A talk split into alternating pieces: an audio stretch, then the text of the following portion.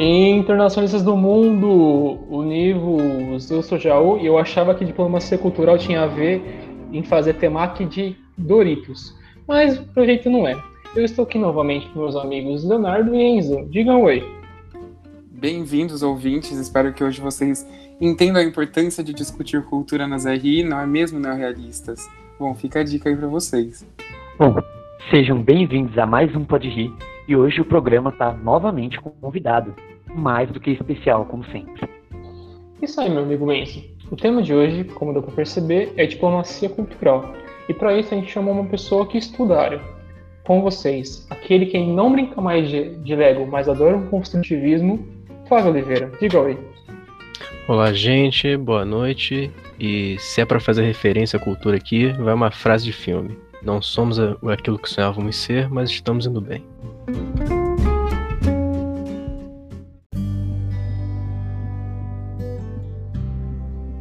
Bom, e antes da gente entrar no nosso importantíssimo assunto, é, eu gostaria de pedir para o Flávio que se apresentasse um pouco, falasse um pouco da sua formação, de como chegou na área da diplomacia cultural, falasse um pouco para a gente poder conhecer seu histórico.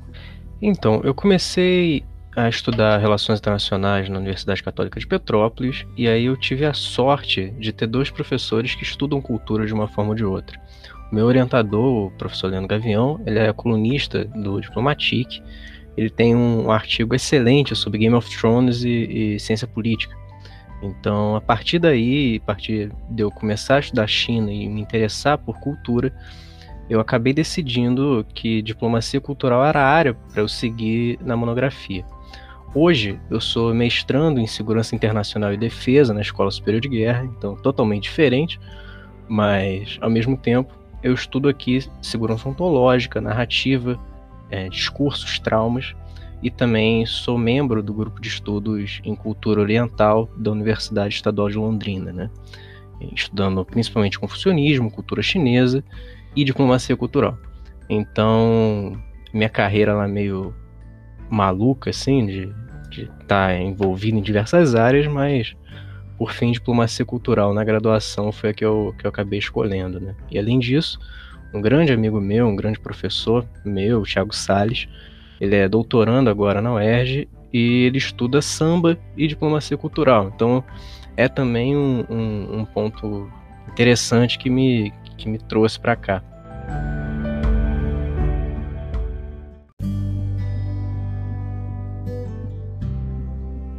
Bom, com essa ótima apresentação do Flávio, é, a gente queria começar pedindo então, para a gente introduzir de vez a nossa temática, que você desse um panorama sobre o entendimento de cultura que você tem e depois, né, portanto, o que seria diplomacia cultural, dar uma perpassada sobre isso para a gente começar a introduzir a temática já.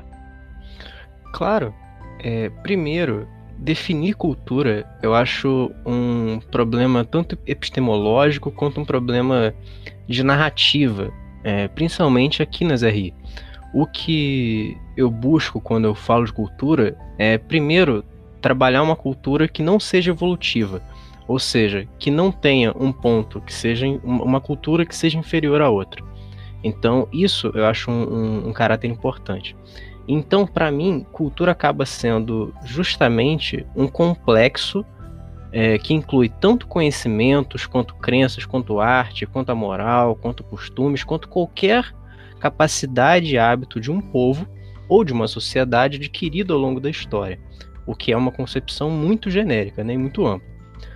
Mas, ao mesmo tempo, uma concepção assim permite com que a gente faça análise tanto de políticas externas e de diplomacia, quanto a gente faça análises como essa do meu professor sobre Game of Thrones, ou sobre filmes, ou sobre livros, no âmbito das relações internacionais. Né?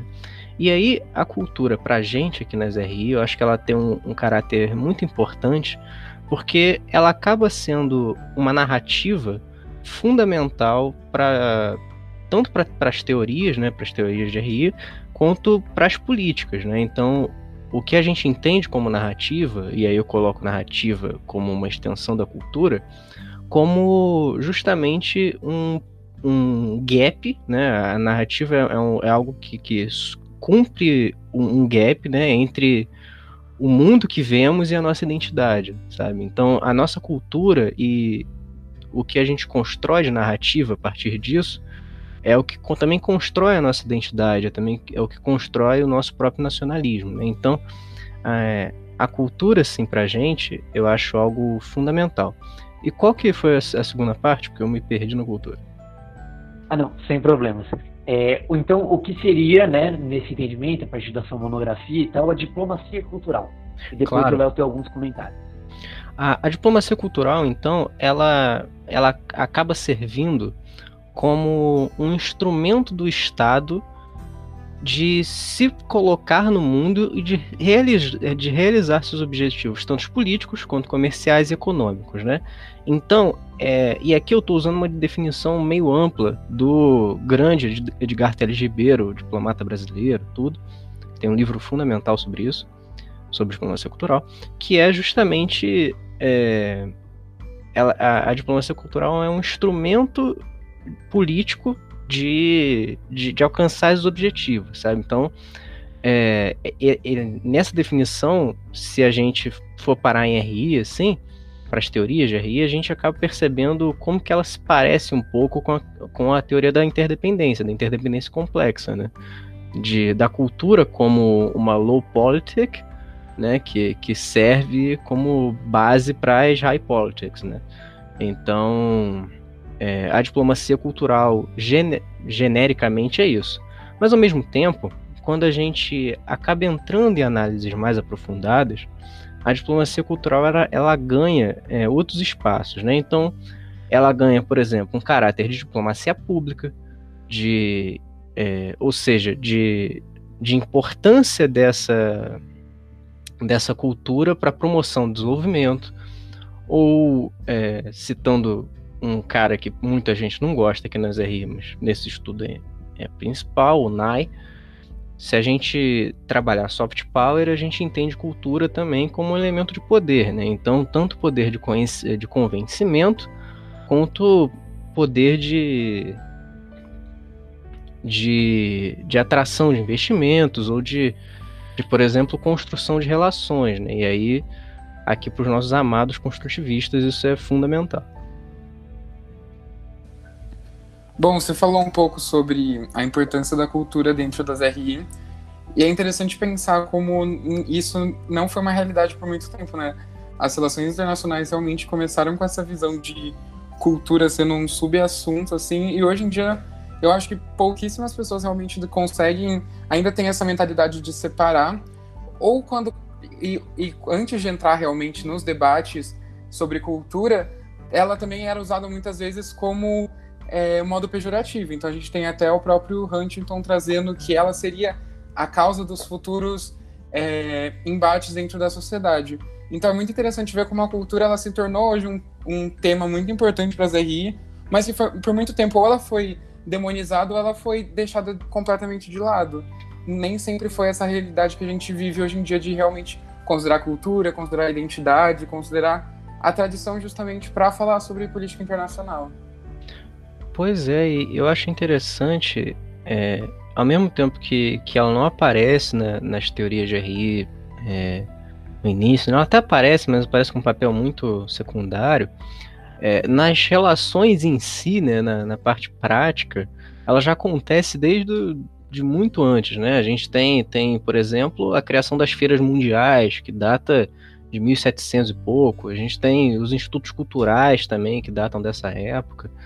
Então, a cultura ela sempre foi um elemento, querendo ou não, é, é, de importância, né? Então, até porque a cultura é, é faz parte da constituição do, do, próprio ser humano, né? E da própria humanidade. Então, ela não, não pode ser deixada de lado como, como um fator não importante, né? Mas eu acho que a partir justamente de quando a gente começa a pensar a identidade, começa a pensar esses elementos que rompem a caixa preta do realismo, né? Que, que a cultura acaba ganhando mais espaço nas RI. Bom, você falou muito bem sobre a, a, diplomacia cultural e como ela muitas vezes se torna uma diplomacia pública, né?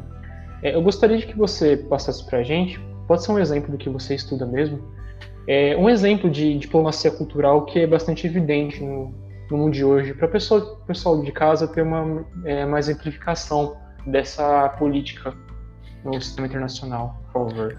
Claro, eu, eu acho que a, que a diplomacia cultural, eu acho que é um dos fatores das RI que a gente consegue mais perceber, assim, é, tanto é, aqui no Brasil quanto no restante do mundo, né? Então, primeiro, eu acho que eu acho muito importante, por exemplo, a gente lembrar do caso do samba, né? Eu sou carioca, então samba, bossa nova tem um impacto importantíssimo na na política externa brasileira durante muito tempo. Então a gente tem, por exemplo, a composição lá do, da, garota, da garota de Ipanema e depois que é regravada com, com Frank Sinatra. E aí tem aquele tem aquele filme da Disney lá com, com o Pato Donald e o, e o Zé Carioca, sabe? Então a gente tem durante durante esse período uma importância muito grande da cultura como forma de mostrar o Brasil, sabe? Mesmo que seja um Brasil elitizado, seja um Brasil é, não seja o Brasil completo e tal. Isso aí é outra discussão sobre essas características do poder, né?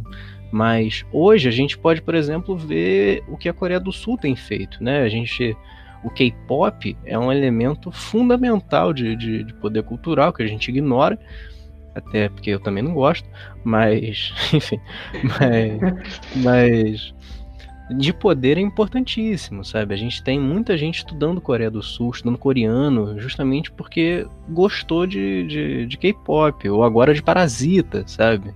Então, é, por, que, que, por que, que Parasita ganhar um Oscar de melhor filme é tão importante, sabe? Porque representa um país, representa que a Coreia também produz cinema. É, o que não significa, por exemplo, que o Japão não produza, que a China não produza. Produz, mas, mas ter esses esses reconhecimentos são fundamentais assim. Então, hoje, talvez o país, talvez não, com certeza, o país que tenha mais sucesso na obtenção do soft power é os Estados Unidos, claramente. Hollywood é a base do cinema mundial. A gente tem é, os principais artistas na, de contemporâneos de de arte e de, de cinema, de música, tudo da indústria, pelo menos ocidental, fica no, nos Estados Unidos, né? Então, ao mesmo tempo que a gente tem essas expressões no restante do mundo, né? A gente tem Bollywood como uma importante expressão que ninguém estuda direito aqui no Ocidente, mas que faz um sucesso danado.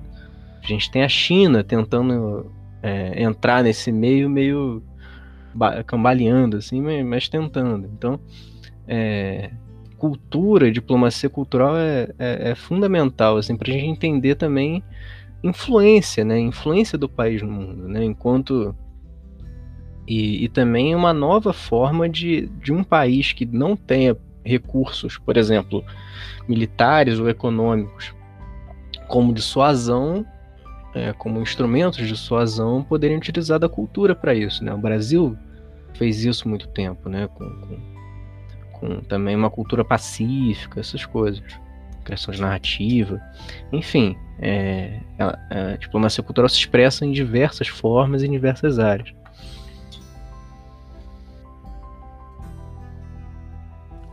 É, você men acabou mencionando no começo a questão do Zé Carioca, a questão do samba, e você falou uma coisa muito importante que é a questão da, de como isso também foi uma exposição da elite brasileira, né? Uhum. E querendo levantar uma questão é, que é justamente quando a cultura é apropriada pelo outro e, e, de certa forma deformada, que é o que a gente vê muito acontecendo, por exemplo, é, no Oriente Médio e na Ásia com o orientalismo que a gente, é, como definido pelo Said, que é a própria formação do Oriente pelo Ocidente. Então, o Ocidente criar de certa forma qualquer imagem do Oriente, esse Oriente exótico, esse Oriente é, perigoso e tentar expor isso para fora. Então, como que a diplomacia cultural vai ver é, a, o orientalismo, por exemplo, ou esses outros tipos de estereótipos nesse sentido? Pois é, eu acho que, que esse comentário é importantíssimo e ele parte de, da própria concepção de cultura, como eu tinha falado antes. Porque quando é, se, por exemplo, constrói a imagem de uma China que era uma imagem que se tinha da China muito antigamente, uma China mística, dragão, sabe? É, você parte de uma cultura de que a sua é superior do outro, né? De que a, a sua cultura ocidental seria seria é, superior à do, do outro porque a cultura do outro não teria evoluído, sabe? E aí, e aí partindo dessa concepção, tudo a partir daí tá errado. Sabe? Você parte de uma concepção evolutiva de cultura, já erra o resto. Então, por exemplo, é, essa questão do orientalismo, ela é importante de ser analisada porque ela tem um impacto tanto nas narrativas anti-Oriente, quanto nas narrativas desses países que foram afetados na construção de suas próprias culturas. Então, você também tem um impacto na construção dessas narrativas, sendo elas de que ah, fomos é, invadidos culturalmente, enfim, e que é uma, uma, uma construção de narrativa interessante.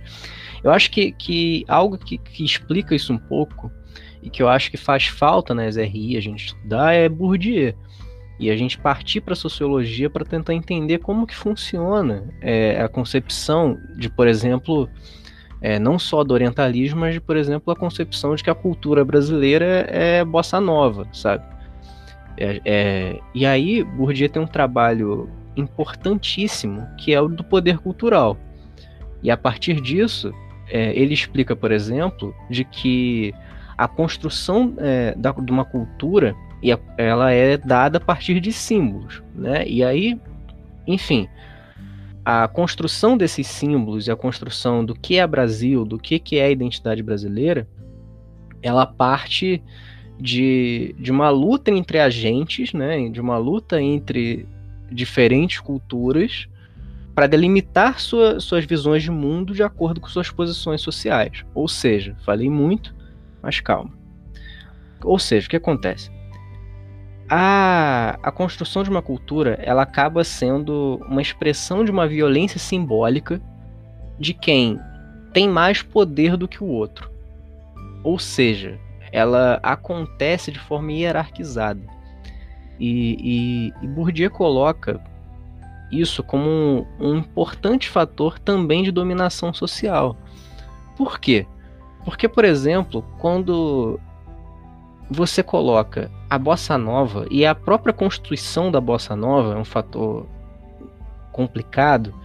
Quando você coloca a bossa nova, que é basicamente samba feito por uma elite branca da zona sul carioca, você tira, por exemplo, esse elemento que estava vinculado a as pessoas negras de, da, dos subúrbios do Rio e dá na mão de, de, de, de, diplomatas brancos ricos da Zona Sul, elite, sabe? E aí isso já é uma, uma expressão de uma violência simbólica.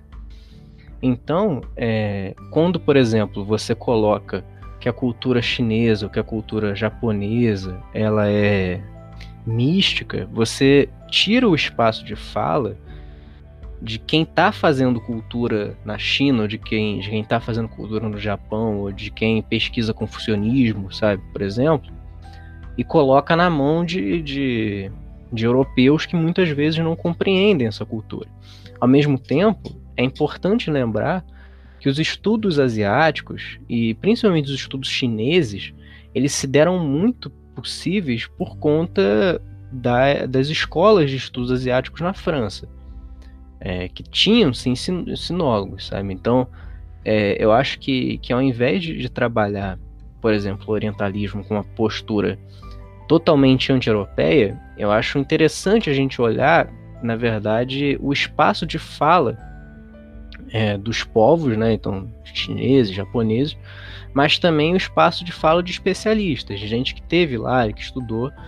E, então, assim, eu acho que é uma linha muito tênue entre, entre a construção de uma visão de um lugar e, e, a, e a própria visão, sabe? Então eu acho que, que, que é importante ter, ter, ter essas distinções.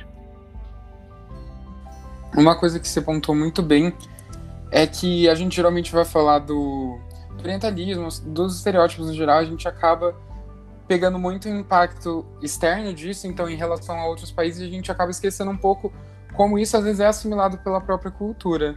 Eu pesquiso as revoluções é, do mundo árabe de 2010, então a Primavera Árabe, como que é conhecida no Ocidente, e muito, muitos artigos que eu leio acabam falando justamente disso, de como é, acabou havendo uma tradução cultural, então os próprios revolucionários eles sentiam que eles precisavam traduzir todos os termos políticos deles para o Ocidente, e isso acabou prejudicando muito a própria imagem é, de como o movimento se via. Então é muito importante ver esse impacto que tem, inclusive, dentro da própria formação, nesse caso, é, dos levantes, mas também na formação de, todo, de toda a cultura, de todos os cidadãos ali. De como realmente ter que fazer essa tradução cultural, querendo ou não, é uma violência epistêmica. É uma violência de é, do modo como as culturas são hierarquizadas, é, querendo ou não, uma violência em si, porque você está falando que você tem que é, você tem que obrigatoriamente traduzir a sua cultura a uma cultura maior, teoricamente. Então, eu acho isso, essa questão muito importante também de que você bem mencionou. Não, com certeza. E tem, tem um ponto que eu acho interessante também de botar, é a própria atuação do soft power, né, do, do conceito soft power do NAI, é, nisso, né? Que, que pro Nai, o, o soft power ele é um, um, um, uma capacidade persuasiva de poder, né? Só que é, o Nai classifica em, em algum, ele dá alguns elementos que poderiam ser geradores desse soft power. E o problema com isso é que essa criação do soft power e, e de e desses termos, acaba colocando na cultura e acaba colocando justamente toda essa carga que a gente está falando aqui de poder cultural, é um, um caráter de você poder ranquear. Então, se você procurar ranking soft power no Google, você vai achar uma lista. O que é um problema. Porque eu, por exemplo, aqui Falei que os Estados Unidos é um dos maiores detentores de soft power. Falei, não devia. Justamente porque como é que você coloca num ranking é, uma cultura de um país frente à cultura de outro? Entende? É, você você trabalhar esse ranqueamento e trabalhar é, dessa forma acaba transformando algo que é que vem do povo que, que é a cultura, que vem desse de toda essa história, como um, um simples elemento que pode ser comparado, que, que acarreta diversas discussões. Né? Então, esse é um, um, por exemplo, uma das críticas dessa análise norte-americana do, do, da cultura e, e do poder cultural. É muito interessante quando você falou isso de comparar poderes, né? eu estudei bastante para matérias da faculdade, a questão do poder no Joseph Nye, até os textos mais novos dele, com novas dimensões. E eu nunca tinha parado para pensar nessa classificação de do tipos de soft power, né? Um, um soft power mais forte de um país, de outro país. Achei bem interessante esse comentário. E uma coisa que você mencionou lá atrás, que eu sinto muito falta às vezes, eu não sei como foi a sua formação, de ter eh, esse arcabouço sociológico do Bourdieu, né, principalmente para complementar esse estudo da cultura, né, esse, é, esse estudo da, da, do capital simbólico é muito interessante. Eu não vejo muito nas RI. Até ia perguntar para você se você sabe de algum escritor de RI mesmo, né, que trabalhe mais essa questão do capital simbólico, para o pessoal poder pesquisar também. Ou tem. Tem, não tem quase nenhum. Tem um, tem um livro que é com um nome muito difícil de guardar, que é Bourdieu nas Relações Internacionais. E aí, que é literalmente isso. que é, que ele, ele, faz esse, esse, esse arcabouço. Mas tem o, o Edgar Teles Ribeiro, né? Que é, o, que é um grande diplomata. E, e aí tem, a, tem textos em cada área, assim, sabe? E que dá para tu encaixar fazendo sei lá, mais volta, mas tu consegue. Ou, sei lá, cultura chinesa, cultura norte-americana, e aí tu vai achando outros outros autores, assim, que, que tu consegue. que tem também essa perspectiva, né? Mas no, no geral, assim, eu, eu, se eu puder citar, é o, é o Edgar Teles Ribeiro. E, e, tem um livro também do. Do Hugo, Hugo Rogério Supo, da UERJ, é, que ele coeditou com a Mônica Lessa, sobre, que é, é Cultura, a quarta dimensão das relações internacionais.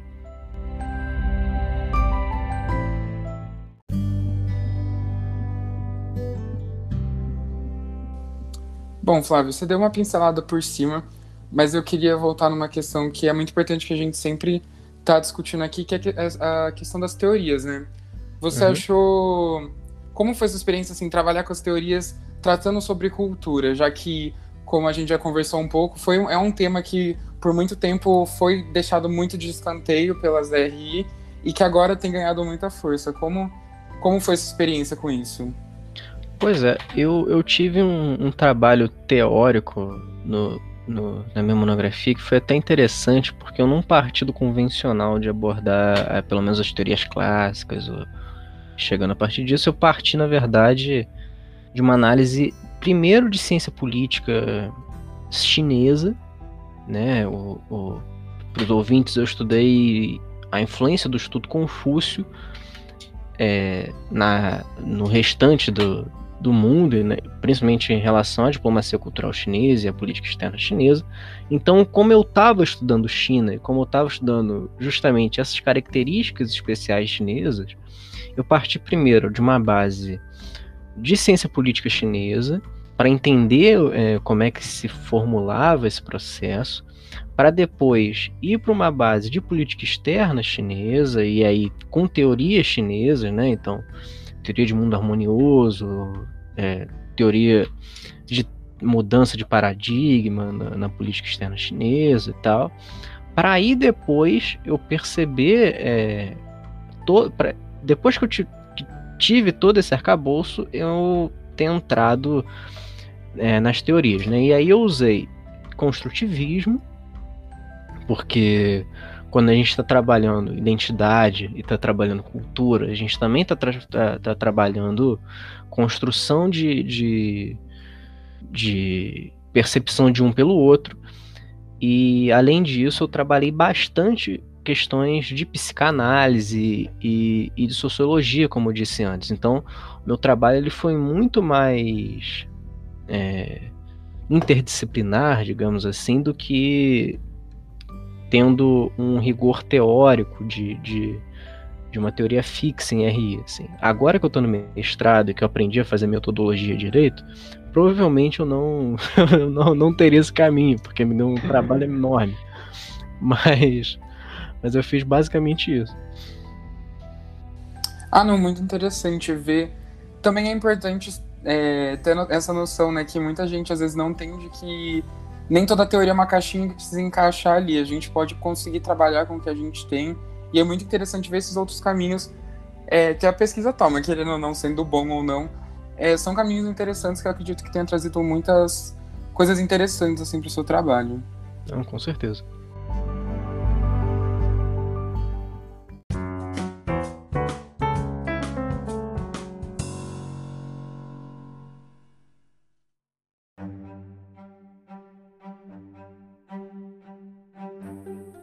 Bom, Flávio, com essa discussão inicial que a gente teve sobre a cultura nas relações internacionais em geral, tanto na teoria quanto na praxis, né?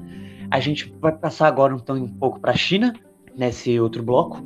E aí a minha pergunta de abertura seria então, como é esse ambiente cultural hoje na China? Como o Partido Comunista Chinês, né, que ordena o Estado vê isso, e aí depois a gente passa então para essa a, ação dessa cultura na, na política externa. Claro. É, primeiro, a, a China é uma, uma, uma caixinha de surpresas, né? Digamos assim. Eu, eu li um artigo recentemente que fala justamente que se alguém disser que sabe muito sobre a China, a pessoa não sabe nada. Porque a China está sempre em, em grande mudança, em grande transformação.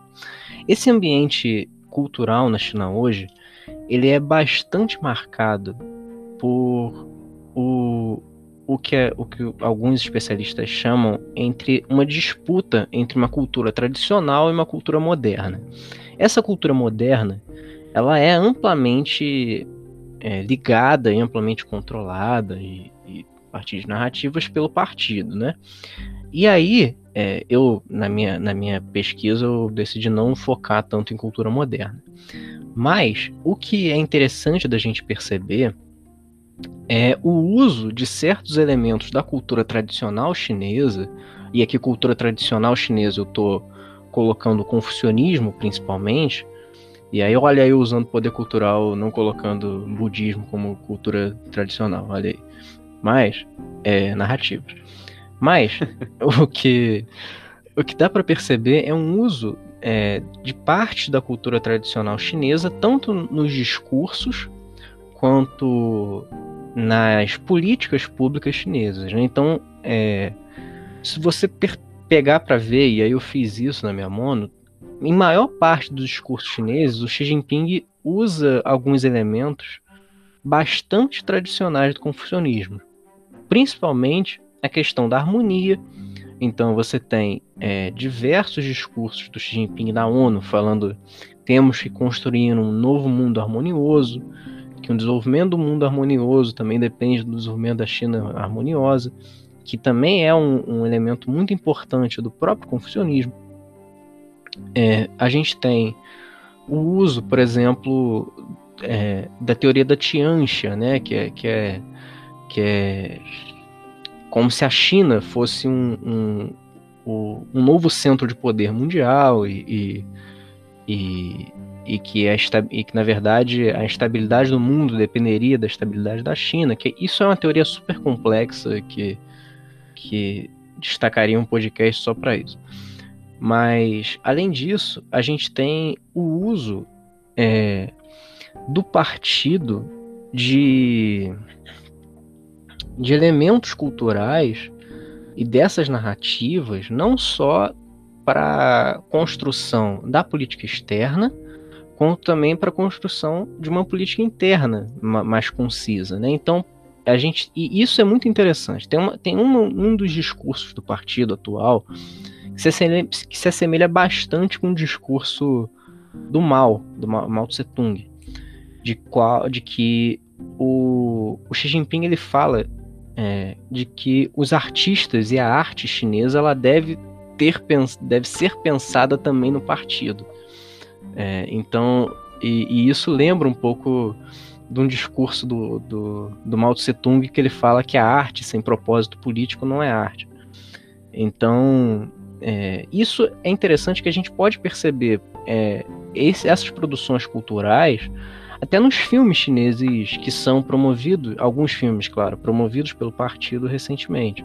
A gente teve é, dois filmes agora há pouco tempo chamado Wolf Warrior, é, Lobo, Lobo Guerreiro, que estão na Netflix, que são que foram um sucesso de audiência na época dos Vingadores, assim, teve se a gente contar mercado chinês, ou, ou teve basicamente a mesma, ou um pouco menos da, da, da, quantidade de gente que assistiu na China, né? Porque o mercado interno é enorme, e que trabalha justamente como se fosse um Rambo chinês é, na África lutando contra contra soldados norte-americanos, assim. Então tem aquela coisa do Rambo de, de, de, de, bandeira americana, sabe? Só que no caso bandeira chinesa. Então é interessante ver como que essa como é, como é que essa promoção tem se dado, né? E isso é, acontece e depois eu falo mais disso até no próprio modelo chinês de diplomacia cultural, de soft power, enfim. Mas toda essa mudança cultural, né, de, de, de, por exemplo, aceitação de elementos confucionistas e tal, que na época do Mao Tse Tung não era possível, tem se dado muito por conta de uma mudança de paradigma na política externa chinesa entre uma política que o Deng, é, Deng Xiaoping fazia, que era uma política de keeping low profile, né, de baixo perfil. Então o Deng sempre tinha aquela frase eu acho maravilhosa, de que não importa a cor do rato, não, não importa a cor do gato, nem o que importa é que o gato, é que casse o rato e tal. E aí, ou seja, focar para um desenvolvimento interno e para toda a economia chinesa, para agora uma política de striving for achievement do, do Xi Jinping, que começa já com Hu Jintao e tal, mas que, que ganha maior evidência agora com Xi Jinping, que aí é sim uma, uma posição chinesa mais influente no mundo, mais presente é, internacionalmente, né, com, com, promoção de multilateralismo e, e de outras questões. Então, a cultura perpassa também essas mudanças, né? Então, é, é interessante pensar a partir disso. Legal. Só deixa eu perguntar uma coisa. Você falou do, do, do filme, fiquei aqui pensando. É um chinês que mata norte-americano na África? Eu acho que. Eu não vi o filme, eu tô aqui dando spoiler de, de filme que eu não vi. Mas eu vi um review que falava exatamente disso, que era. era, era que basicamente assim, eu acho que tava, tava acontecendo. Eu não sei se é um ou dois, porque tem dois filmes. Estavam acontecendo tráfico de alguma coisa na. Em, em, eu acho que. Se eu não me engano, na Nigéria. Ou na Etiópia. Que são países que já têm uma certa é, influência chinesa, né? E aí você tinha meio corsários ou, ou, ou esse, esses essas pessoas do mal, digamos assim, seriam norte-americanos ou seriam de, de sabe como sabe quando os norte-americanos colocam a pessoa do mal sendo sempre o russo o russo ou, ou, ou alguém islâmico genérico Sim. Então seria algo assim e aí e aí tem os chineses protegendo o povo da África e tal então é, é, é, algo. É interessante ver como, como que se dá essa construção, sabe? É, ao mesmo tempo, a China tem. A China é uma civilização que tem. Talvez seja uma, uma das mais antigas né, da, da, da história. Né? Tem, tem uma cultura de 5 mil anos, sabe? Então.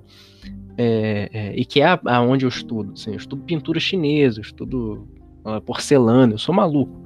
Mas.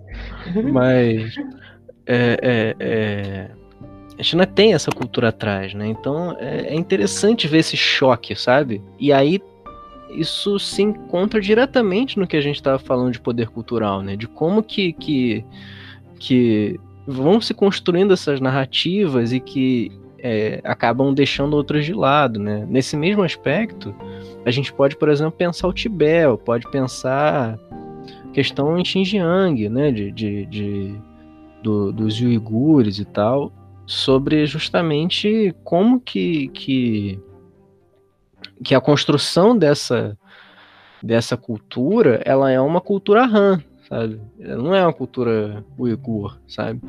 Então você também tem esses choques internos e tal. Isso, isso eu acho muito interessante, assim, esses choques de, de, de, de narrativas. Né? Sim, é muito interessante ver essa diversidade narrativa lutando. E eu achei muito louco, né? Você falou do filme, né? né tipo, de, dos chineses lutando contra norte-americanos como norte-americanos vilões, né? Parece vale que o. Vale parece, é, parece que o jogo virou, né, Hollywood, né? Agora vocês são os caras do mal.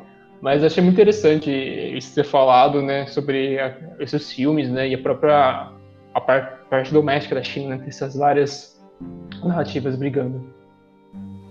Então, Flávio, uma coisa que você mencionou que eu achei muito interessante é a questão interna da China com os uigures, né? E é um tema muito importante que às vezes a gente acaba de, deixando de lado, que é a questão do genocídio cultural. Como os estados eles acabam por é, destruir a cultura, ou seja, por, é, como eles estão fazendo com os uigures, separar as crianças da família, ou seja, por destruição de patrimônio cultural. E é um tema que assim a gente acaba deixando um pouco de lado, às vezes, nas RI, não discutir um pouco, não discutir tanto a fundo a questão do, do genocídio cultural. Eu queria saber se tem alguma coisa a falar sobre esse assunto, que é um assunto que eu acredito que tenha muita influência dentro, é, querendo ou não, da política chinesa.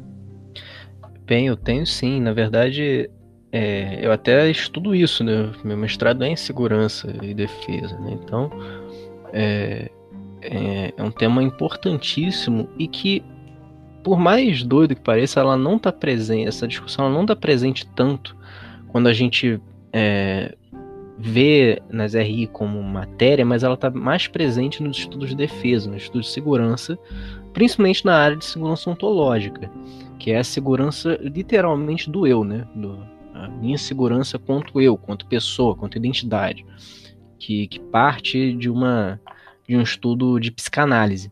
Então é algo que eu estou começando a estudar, assim. Mas dentro desse aspecto do genocídio cultural, eu acho importante é, os estudos na área justamente porque apontam é, um outro fator de violência que também o Bourdieu fala, né, que é a violência simbólica, que é o Estado como não só a concepção de, de Estado lá do, do, do Weber de, de, de, de é, monopólio do uso da força, né? Mas é, um, é, uma, é uma, concepção de, de, de, também monopólio da violência simbólica, sabe? Não só do uso da força, da violência física, né? E aí, é, o interessante a partir disso, na questão dos iugures, é perceber quanto que, que isso tem relação com é, esse genocídio cultural, né? Tem relação tanto com essa questão de, de poder cultural, tem também relações diretas com a iniciativa da, da, da, nova Rota da Seda, tem justamente porque Xinjiang e Urumqi é, é centro de interligação entre Euro, Euroásia, né? A gente tem é, isso relações também com os projetos de, de quinquenais para o desenvolvimento do Oeste, e, enfim, é, não é um, um processo único é, e que dê, que dê para olhar só para uma lógica, sabe? Tem também relações com, com, com questões contra-terroristas e com o complexo regional de segurança, e aí entra Busan também e tal, para entender é, cooperação de Xangai nesse, nesse, nesse, nesse caso. E aí só de eu falar aqui já dá para ver que eu tô falando um monte de coisa, tô citando um monte de temas, que são temas que parecem totalmente não ligados, mas que têm fatores em comum, né? A política não é preto e branco. Então, é, quando a gente chega nesse ponto, nesse genocídio cultural em específico, esses são só um dos fatores para a gente analisar, sabe? Mas e, e que essa violência simbólica ela, ela é muito significativa, assim, sabe? A gente percebe a perseguição contra um grupo, contra uma etnia. Tem um vídeo da, da BBC que eu acho muito chocante, justamente sobre esse caso, no qual eles vão nesses campos de, de, de estudo forçado e tal, e mostram é, as pessoas ali. E aí isso é. Você vê assim a, a como que é complicada a situação, sabe? E aí é, é um tema complexo. Eu acho que é um tema complexo, eu acho que é um tema que tem que ser analisado com muito cuidado, tem que ser analisado com muita sensibilidade e com principalmente uma preocupação que, que vise é, também usar do arcabouço da segurança ontológica, assim, Para entender esse, esse eu, sabe? Esse, esse outro, na verdade, né? Como que esse outro é afetado.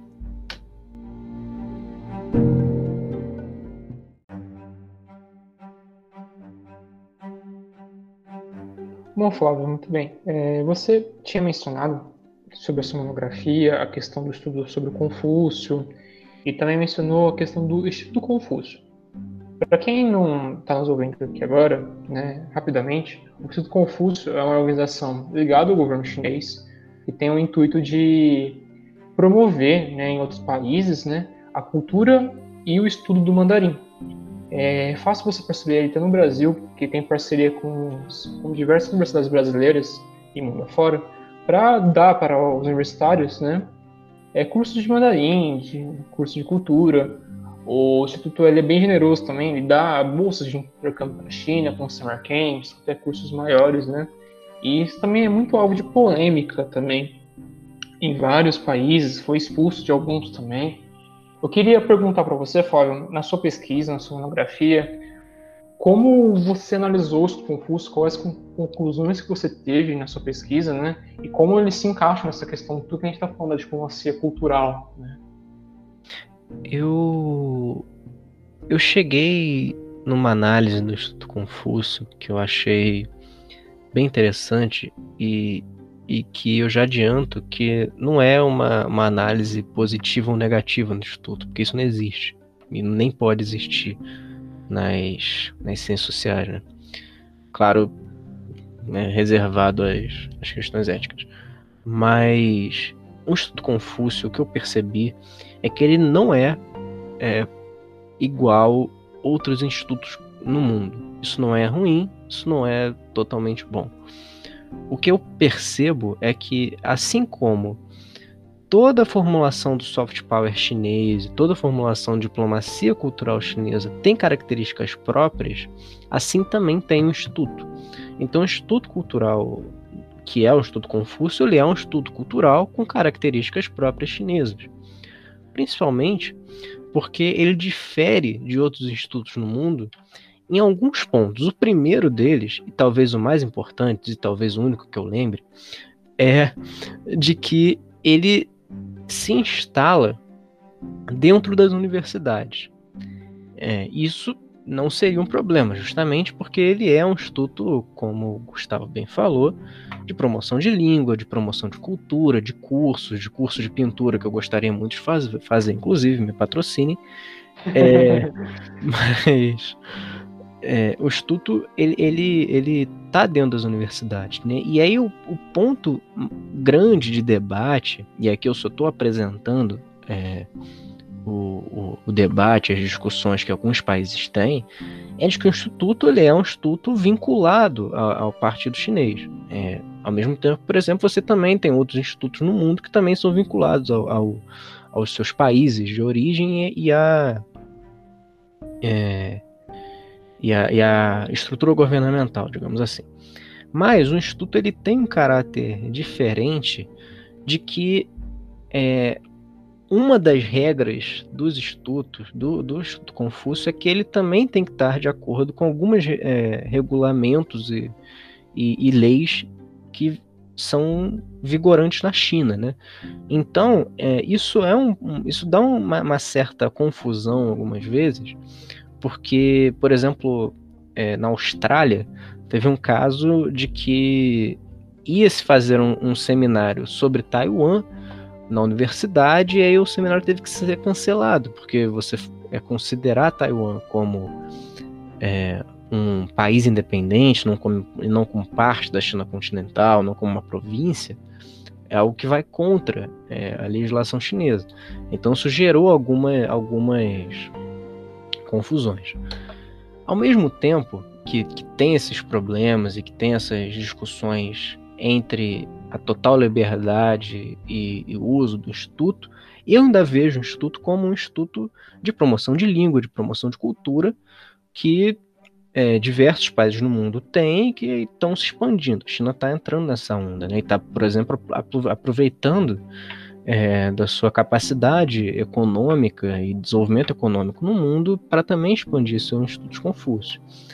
Então, é, se a gente a partir e a partir disso a gente olhar uma lógica de aceitação desses institutos, é, a gente vê, por exemplo, que tem alguns lugares do mundo no qual a própria é, visão sobre a China ela é meio conturbada, então principalmente Japão, e, e Coreia do Sul, justamente por questões históricas, né?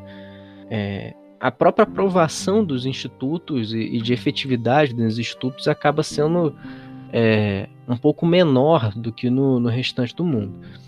E, e aí é, a gente percebe com isso, por exemplo, de que talvez essa essa olhar sobre a efetividade do instituto, de como que o instituto funciona e essas críticas, elas têm muito mais a ver é, com a, a, as capacidades intersubjetivas de cada um, citando Lacan aqui. Ou seja, o que as pessoas acham, é, não acham, mas o conhecimento interno de cada pessoa, sabe?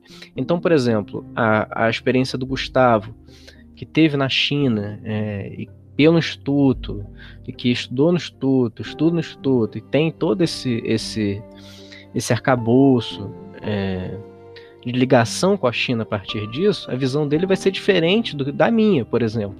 De que nunca tive um contato com o Instituto, por mais que eu tenha um total apreço pela cultura chinesa. Assim como ela, ele vai ser também diferente de uma outra pessoa que também está deslocado de uma outra realidade. Então, quando a gente pensa é, essa criação de narrativas contrárias ao Instituto Cultural, até contrárias à China, no geral, elas, elas têm esse, essa capacidade, essas intersubjetividades envolvidas, né? Mas, para além disso, é, eu coloco aqui como importante a gente falar, principalmente no momento atual, da importância da gente entender a China é, a partir de suas próprias características e de suas, seus próprios estudos, fugindo de, de narrativas e fugindo de, de processos que, que, que possam ser e que possam gerar xenofobia, sabe? Porque a gente entra de novo no, no, no aspecto do orientalismo, sabe? A gente tem uma, uma visão é, da China e aqui no Brasil e no, no Ocidente no geral de algo muito distante e de algo que, que, que talvez seja difícil da gente compreender. E um dos papéis do Instituto, talvez, seja justamente facilitar essa compreensão. É, trazer para perto essa cultura e, e, essa língua, né? E que tem dado oportunidade é, das pessoas estudarem, de, de, conhecerem uma cultura de 5 mil anos de, de, de idade, sabe? Bom, é, então, com essa questão respondida, Flávio, eu queria passar para uma outra, uma outra coisa que também tem relação né, com o Instituto. É, eu queria pedir para você comentar um pouco sobre, então, a influência dessa diplomacia cultural na geopolítica. Você citou ali um pouquinho nessa né, questão da África, produzir o filme é não, uma espécie de geopolítica, a China vem cada vez mais entrando na África, a gente até comentou disso aqui outro dia. E aí eu também queria pedir então para já você emendar uma prospecção para o futuro do que você vê né, nessa diplomacia, no avanço dela, né? O que você vê para o futuro com relação a esse tema? Claro, é, para entender esse processo, e aí eu acho que já também responde a questão da geopolítica, é importante entender que a China tem dois modelos de diplomacia cultural, e aí são traduções diretas do mandarim, não vou falar mandarim porque não sei, mas um primeiro deles, ele é o que a gente chama de propaganda externa, que é e, e, não é eu inventando o termo, é a tradução do mandarim, que é justamente o uso das agências é, de comunicação chinesa é, como a Xinhua, o, a CCTV, né, e, e, e outras agências para mostrar a, as visões do Estado, digo, partido chinês. E aí isso é um, é um caráter interessante de geopolítica, porque é, essas televisões, elas, se você seguir no Twitter, tu vai ver a quantidade, por exemplo, de fake news que é, que é, que é feita, é, de, de uma visão única, é, você não tem uma visão ampla da, da China, justamente por ser uma, uma TV estatal, e além disso, tem uma, uma transmissão dessas televisões em outros lugares no mundo, né? Então já é um, é um fator importante de diplomacia cultural e de, de mostrar a imagem é, da China para o mundo. Além disso, a gente tem outro modelo que é o modelo de diplomacia cultural e do povo, né? Que é basicamente, e eu, eu estudei isso e mesmo assim eu tive muita dificuldade de achar a linha entre os dois, é basicamente uma uma política que não tem envolvimento direto do Estado, mas que tem um, um objetivo de fornecer trocas culturais, de fornecer é, trocas de educação, de esporte, tecnologia, tudo envolvendo cultura a partir de, de, de um elemento que não envolva diretamente o, o Estado. Né? Então, por exemplo, as Olimpíadas de Pequim seria isso, a Feira Mundial de Xangai, e muitos falam também que o Instituto Confúcio está nesse nessa característica, né? E aí é, é interessante a gente notar como que, que por exemplo, para as visões positivas do, Instituto, é, ele, ele estaria encaixado nessa categoria, né? Então, e as visões mais ocidentais, digamos assim, ou, as visões mais de fora do instituto, ele, ele encaixaria ele no conceito de propaganda externa. Mas esses são só dois da, da, de algumas das formas de que a China usa a cultura como elemento geopolítico. Porque, como eu falei antes, é, você, por exemplo, a China tem investido muito é, no continente africano e a China tem investido muito é, na Ásia, justamente, primeiro, por fatores econômicos e por fatores de, possibiliza de, de possibilização de expansão de mercados e de questões da nova rota da seda, né? E, e que também são questões geopolíticas. E se você parar para pensar, se você parar para analisar, esses investimentos econômicos eles não vêm só dentro da economia, eles vêm também com a instalação de institutos Confúcio, de programas de intercâmbio, de trocas culturais, justamente porque entender a China é, dá a esses parceiros econômicos, ou pelo menos falar o idioma, facilita para esses para esses parceiros um, um dá um capital, entendeu? Então você tem certa certa ligação entre essa expansão econômica chinesa e também a expansão cultural. É, com prospecção, e aí eu digo prospecção de dois meses adiante, sabe? Porque a China já está investindo muito é, em cinema e eu prevejo e a China, por exemplo, o mercado chinês tem uma importância absurda para é, economicamente para Hollywood, por exemplo. Mas a gente já vê uma participação enorme chinesa é, nos filmes de Hollywood. E, e, aí a gente, por exemplo, dá para ver o próximo filme da Marvel aí, não sei se é o próximo, um dos próximos, é Shang-Chi, que é com atores chineses, é uma, uma, trama chinesa, um herói chinês, sabe? E é um, é, e é um, um, um mercado totalmente.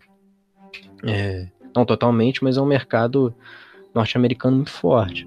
A gente tem, por exemplo, a releitura e a refilmagem de Mulan, que não sei se vocês viram que tá tendo. Teve muitos problemas aqui no Ocidente, porque não vai ter mais dragão, né?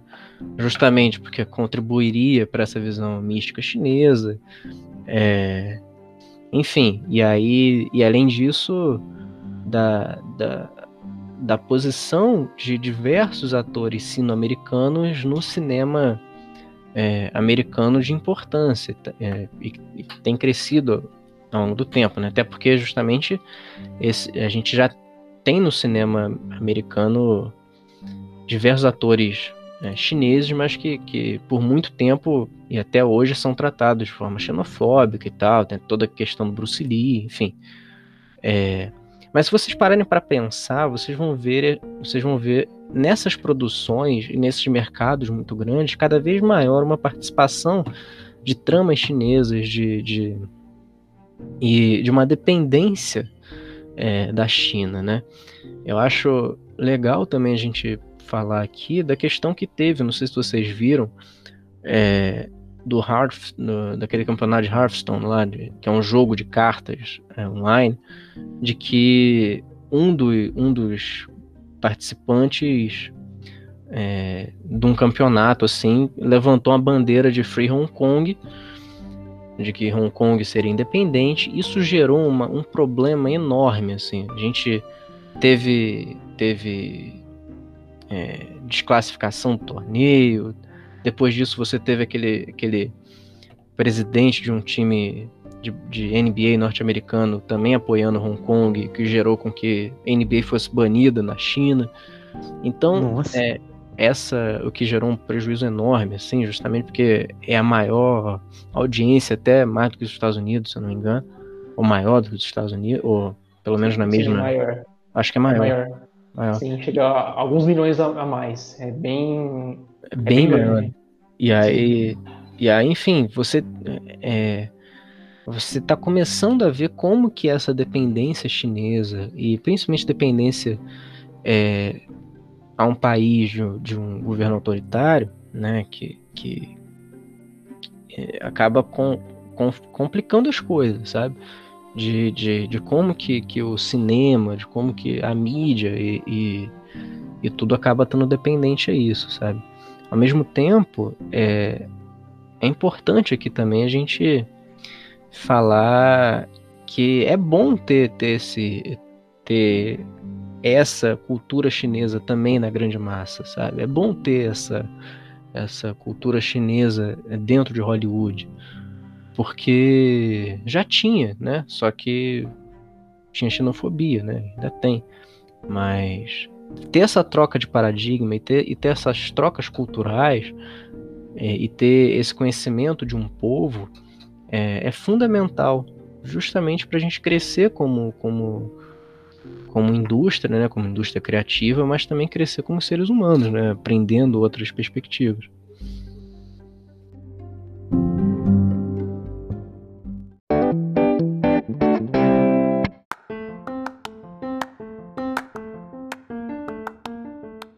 Muito bem, então. Muito obrigado pelas respostas, Flávio, foram muito boas. E agora a gente queria fazer um quadro clássico com, com convidados, que é o ping-pong nosso, que a gente vai fazer algumas perguntas mais informais para a galera julgar seu gosto, vamos dizer assim. Bom, a primeira pergunta, que é sempre clássica, se você tivesse que escolher uma música para entrar num ringue, aquela música que te apresentasse, assim, você vai, você vai lutar, que música que vai, queria ser?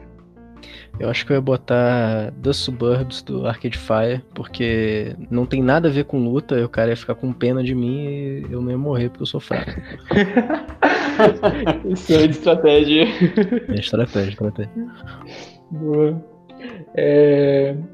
A segunda pergunta, se você tivesse que apresentar um filme pro crush, que o crush tem que gostar para você depois apresentar ele para sua mãe, para seu pai. Que filme que seria? Ele tem que gostar do filme. Eu sempre apresento Les Adoptés, que é um filme francês da Melanie Lohan, maravilhosa. Quem não conhece é, é a que faz a Xoxana de Bastardos Inglórios. Ela é diretora desse filme. E aí, enfim, é, eu sempre apresento esse filme, ninguém nunca gosta, e aí, enfim, nunca dá certo. Mas, mas, é o filme no qual, no qual eu tirei a, a frase, a frase inicial. Caramba, que da hora, que da hora. Forças ícone. Alguém vai gostar, calma aí. Vai chegar o dia. Vai gostar. Muito bem. E qual que é o seu livro de cabeceira? Aquele livro que tá do seu lado sempre. Eu acho que, que é Sandman, do, do, do New Game. Nossa, um clássico. Clássico mesmo.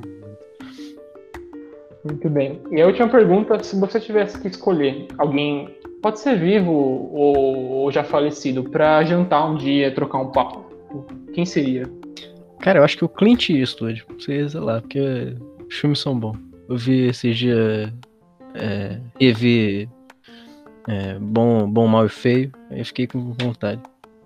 Ah, tirando aquele filme lá do, do trem da França, lá que eu não lembro o nome dele, o resto dos filmes são muito bons. O resto dos filmes são muito bons. E Sniper americano é. também, que é meio merda. Mas é, Sniper é meio propaganda, né? Os Power aí. Mas os, os de faroeste deles são ótimos, né? Demais.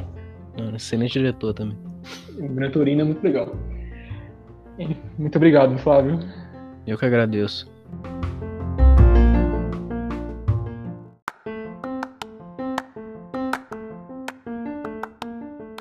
Bom, Flávio, é, a equipe do Pod Rica agradecer muito a sua presença aqui no podcast, foi muito legal.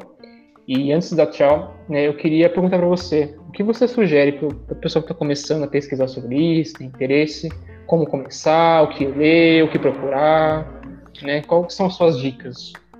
Eu indico, acho que primeiro é, gostar de alguma coisa de, é, de cultura. Então, seja cultura americana, cultura chinesa, cultura coreana, e aí a partir disso você estudar aprofundar, uh, aprofundadamente o tema, né? Principalmente porque eu acho que tu acaba estudando algo que tu goste.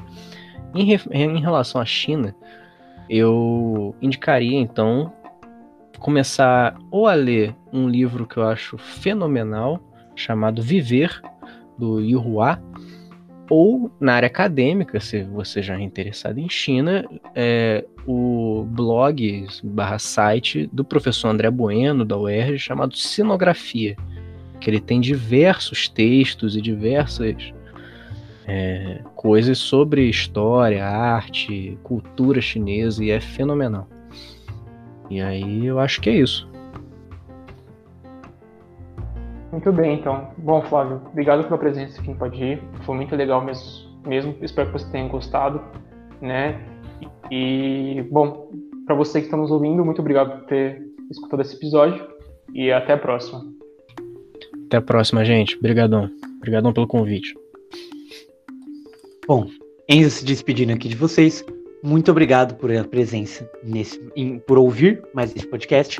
E você, Flávio, muito obrigado pela presença. Eu que agradeço. Muito obrigado, Flávio, pela presença. É sempre bom ter é, pessoas que pesquisam cultura, pessoas que falam sobre cultura. É uma coisa assim, realmente, eu sempre fico muito feliz falando disso. Então, ter alguém que fique tão feliz quanto eu é muito legal. Queria agradecer então a presença, agradecer ao nosso ouvinte e até a próxima.